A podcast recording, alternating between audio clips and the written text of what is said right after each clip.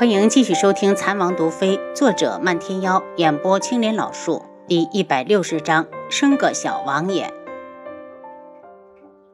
等到船家发现船只进水时，水已经漫上了甲板，船家连忙招呼附近的同行，让他们帮着把客人载回去。这一船的客人才刚安顿完，花船就沉了。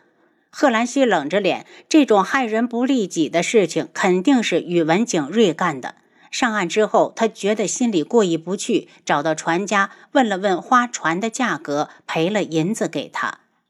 郡主真是心地善良，救他的男子眼中带着赞赏。毕竟是我害了船家，他也要养家糊口。一提这事儿，贺兰西就火大。宇文景睿这种人真是卑鄙，为了报复他，竟然拿一船的人的人命当儿戏。郡主不用生气，等下次遇到他。我绝不会手软。男子双眸陡然一冷。踏月湖在城外不远处，所以几个人很快的回到了京里。其实按理于副将该离开了，可他磨蹭着不肯走。贺兰西不觉有气，真是没出息。在战场上谈笑间挥手斩敌寇、威风八面的于苍南哪儿去了？怎么一看到心仪的女子就变得扭扭捏捏，都不如他这个女子？于副将，你怎么还不走？他瞄了眼花千颜。我，于副将搓搓手，紧张的不知道说什么。千言，要不然我们一起吃脆皮鸭。听说新开的酒楼靠着这道招牌菜，生意红遍了半个京城。花千颜正好觉得饿，连连点头。于副将愣在那儿，不知道自己是走还是跟着。见他这囧样，贺兰西恨不得上去踹他一脚，推了他一把。于副将，你不饿吗？怎么不走？于副将将脸上一洗，饿饿饿饿饿，早就饿了。男子对着贺兰西一拱手：“几位，我还有事，就此别过。”贺兰西回了一礼：“公子，不如一起吃顿饭，就当是我答谢公子的救命之恩。”男子歉意的道：“郡主客气了，我是真有事，再会。”望着男子的背影，贺兰西有些失神，这才想起来自己连他的名字都不知道，真是失礼。暗暗下决心，如果下次再遇上，一定要问问他的名字。楚清瑶回到智王府，见青羽正等在这里。主子见他回来，青羽立刻奔上前：“青羽，你怎么来了？”青羽看了眼七绝，七绝立刻道：“王妃，属下先出去。”等他一走，楚清瑶招呼青羽坐下，关心的道：“青羽，你是不是有什么事儿？”主子。再过几日就是老夫人生日，你能带奴婢去看看她吗？外祖要过生日了吗？楚清瑶一脸自责，她真是不孝。以前韩府尚在寿筵之日，舅舅必定会格外用心。如今全家委身在庄子里，虽然吃穿用度一切从优，可毕竟不是自己家，怕是连个生日也不敢大张旗鼓的过。他眸色变冷，到底是谁要杀韩家？他有一种预感，轩辕志一定知道。青姨，放心吧，祖母生日那天，我一定带你过去。楚清瑶暗暗决定，一定要亲自给祖母过一次生日，弥补她亲娘这些年不在身边的遗憾。得到肯定的答案，青姨又和他说了说水刃斋最近的销售情况，最后才道。主子，江南传回来的消息，那边不怎么盈利。江南大旱，盈利才怪。楚清瑶想了想，告诉那边，今年天灾太大，我们不求挣钱，只求保本。铺子里还有不少人要养，他不挣钱已经是最大的让利。青姨也早就听说江南大旱，皇上一下子派了两位皇子过去赈灾，赞同的道。那就按主子的意思办，只是这样一来，怕是要惹起其他商铺的怨怼了。这事儿我自己想办法，你只要传话过去就行。青羽陪着主子吃了饭，走的时候在院子里遇到了苏如意，内心很是担忧。到了府门外，抓住楚青瑶的手：“主子，你不要抓紧时间给智王生个小王爷吧，这样肯定能挤走苏如意。”楚青瑶拍了他一下。你主子我还需要用孩子来绑住男人，青姨，你太小看我了。主子，奴婢在和你说正事。青姨盯着他。主子心里若有了王爷，那还是早点要个孩子保险。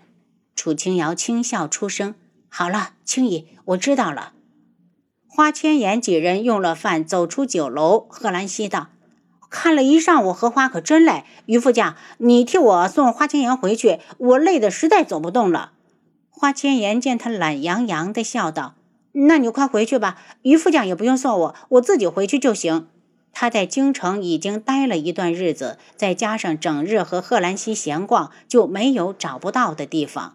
于副将执意的道：“千颜姑娘，呃，正好顺路，我们一起走吧。”听说他是顺路，花千颜便道了声好，两人并肩往前走。花千颜总觉得有一道炙热的视线一直盯着自己，他猛地侧头，见于副将低头看路，还以为自己感觉错了。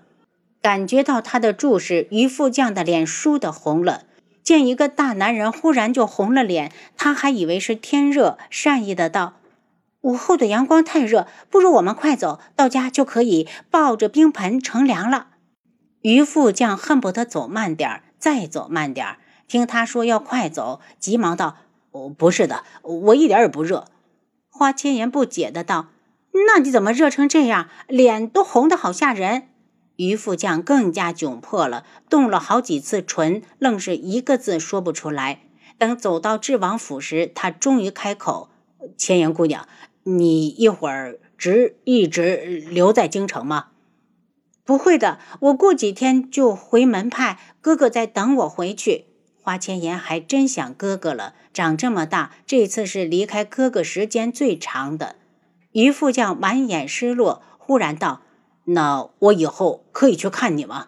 花千颜愣了愣，笑着道：“当然可以呀，你还可以带上贺兰溪，到时候我带你们四处去看风景。鼓舞山很美的。”于副将将眼中晕开一丝柔情：“只要不打仗，我一定会去。”两人分开后，花千颜脚步轻快地去找楚清瑶。楚清瑶正琢磨着要不要在自己的庄子上先推行种植药材。见他进来，急忙招呼：“燕儿，快过来吃冰镇西瓜。”花千颜捏了一块，两口就吃完，大呼凉快。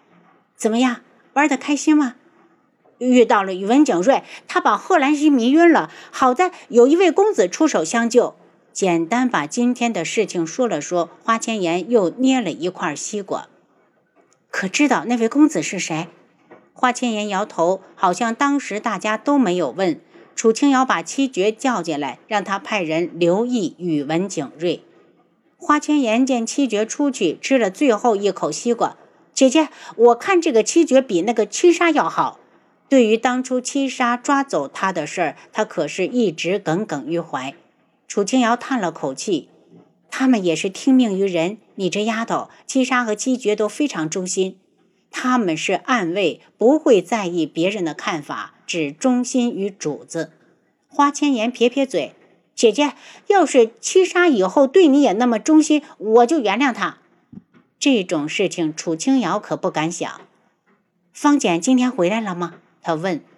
不知道，如果不回来，明天我就去找他。花千颜反正无事。嗯，去的时候告诉我，我让七绝派人送你。花千颜有点困了，娇笑道。外面炎炎烈日，正好睡眠。姐姐，我去睡觉。嗯，去吧。花千颜走后，七绝高兴地从外面进来。王妃，王爷已经在回来的路上，离京还有两天的路程。终于回来了，楚清瑶松了口气。他回来就表示已经找到三皇子了，心头忽然升起一丝期盼。轩辕志，我想你了。虽然楚清瑶没说话，但七绝明显感觉到王妃和刚才不同了。到底有什么不同？他又说不出来。我知道了。楚清瑶眼角含笑。王妃，王爷要回来的消息瞒不住。你说太后会不会？七绝担心的是这个。太后肯定会想办法在王爷回来之前逼王妃答应帮他。楚清瑶眉眼微寒。就算让本王妃再跪上两天，也跪不死人。大不了与太后死磕到底，反正她就要回来了。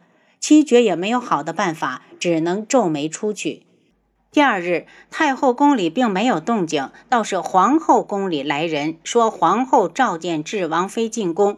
楚清瑶面色清冷，都当她是软柿子好欺负。林婉如第一次召见她，可不可不见；第二次定是与她的身孕有关，她不能去。就说本王妃重病，派人去太医院宣孟太医。楚清瑶打定主意不进宫，反正轩辕志快回来了。传旨太监听说智王妃病了，疑惑着不肯离去。七绝冷声道。公公不想回去复命，就留下来等着孟听孟太医的诊断结果。来人，给公公上茶。太监没完成任务，正好不甘心回去，顺着他的话坐下，心里七上八下的，哪还有心情喝茶？来的时候，皇后可是说了，要他一定要把智王妃带进宫。前几日太后召见智王妃，她去的那么痛快，怎么轮到皇后她就病了？孟太医到来时，楚清瑶正斜倚在床上，一张小脸惨白如纸，好像喘气都没力气。她跪地请安，见过智王妃。孟太医不必多礼，快来帮本王妃看看，我这几日就浑身乏力，心口疼得厉害。楚清瑶说的断断续续，传旨太监等在外间听他说话，心里咯噔一下，暗叫倒霉。看来今日自己这顿罚是非受不可了。您刚才收听的是《蚕王毒妃》，作者漫天妖，演播青莲老树。